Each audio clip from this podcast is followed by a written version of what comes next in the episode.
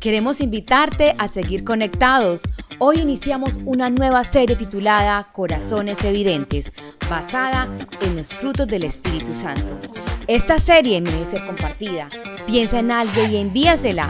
Contamos contigo para que esa comunidad crezca cada día más. Gracias por escucharnos.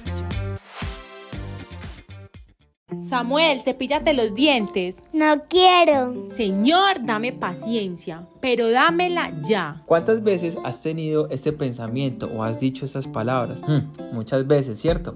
Definitivamente el acto de pedir paciencia algunas veces lo hemos hecho de manera rápida, sin ser conscientes de que la paciencia en sí puede traer con ella una prueba. Somos Julio y Angie, somos, comunidad, Gracia. Cuando hablamos del fruto de la paciencia, no estamos hablando de una paciencia buscada de forma natural.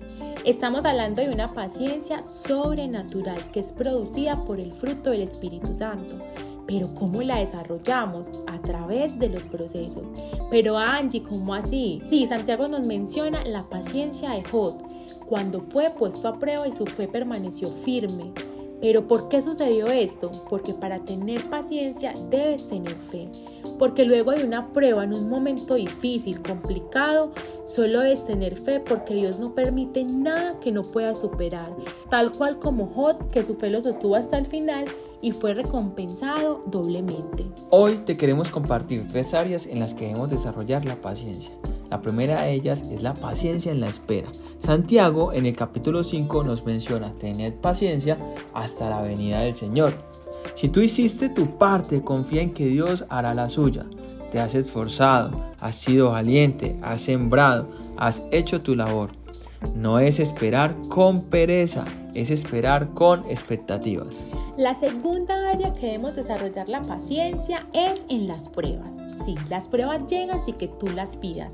La prueba es la manera en que tu fe es probada y cuando tu fe y la mía es probada se desarrolla la paciencia. Usted va a tener problemas con o sin Cristo, pero la diferencia es que con Dios vas a pasar de la mano. Santiago nos invita a tener el gozo en medio de las pruebas y te cuento, este año hemos pasado por varias pruebas, pero hoy damos testimonio que no importa el por qué y para qué lo que estás viviendo hoy, sino quién te acompaña a superar la prueba. Y por último, y la número tres es la paciencia en la carrera de la fe. Los que caminan con Cristo no caminan en sus propias habilidades, en cambio son personas disciplinadas. El que corre la carrera de la fe y te estarás preguntando, bueno Julio, ¿y qué es la fe? La fe es la certeza de lo que se espera y la convicción de lo que no se ve.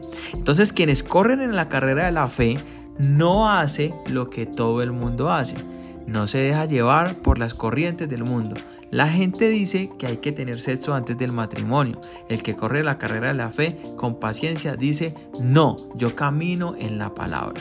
Espera que llegue la persona correcta. La gente dice que los domingos es para dormir hasta tarde o hacer cualquier actividad. Para nosotros, los domingos no son negociables. Le voy a servir a Dios Dios me puso allí y voy a permanecer. Y ahora te invitamos a que en el próximo momento de dificultad que te encuentres pienses en estos momentos que acabamos de hablar y sepas que tienes la mejor compañía para superar cualquier dificultad.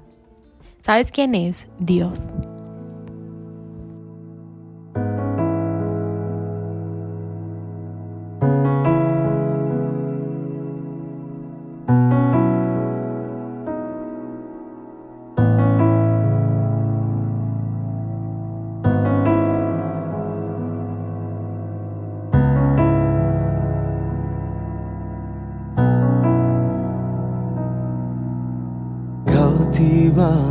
Por tu amor. Tu voz quebranta el corazón. Avivados por tu fuego, clamamos como un solo cuerpo. Cautivados por tu amor. quebranta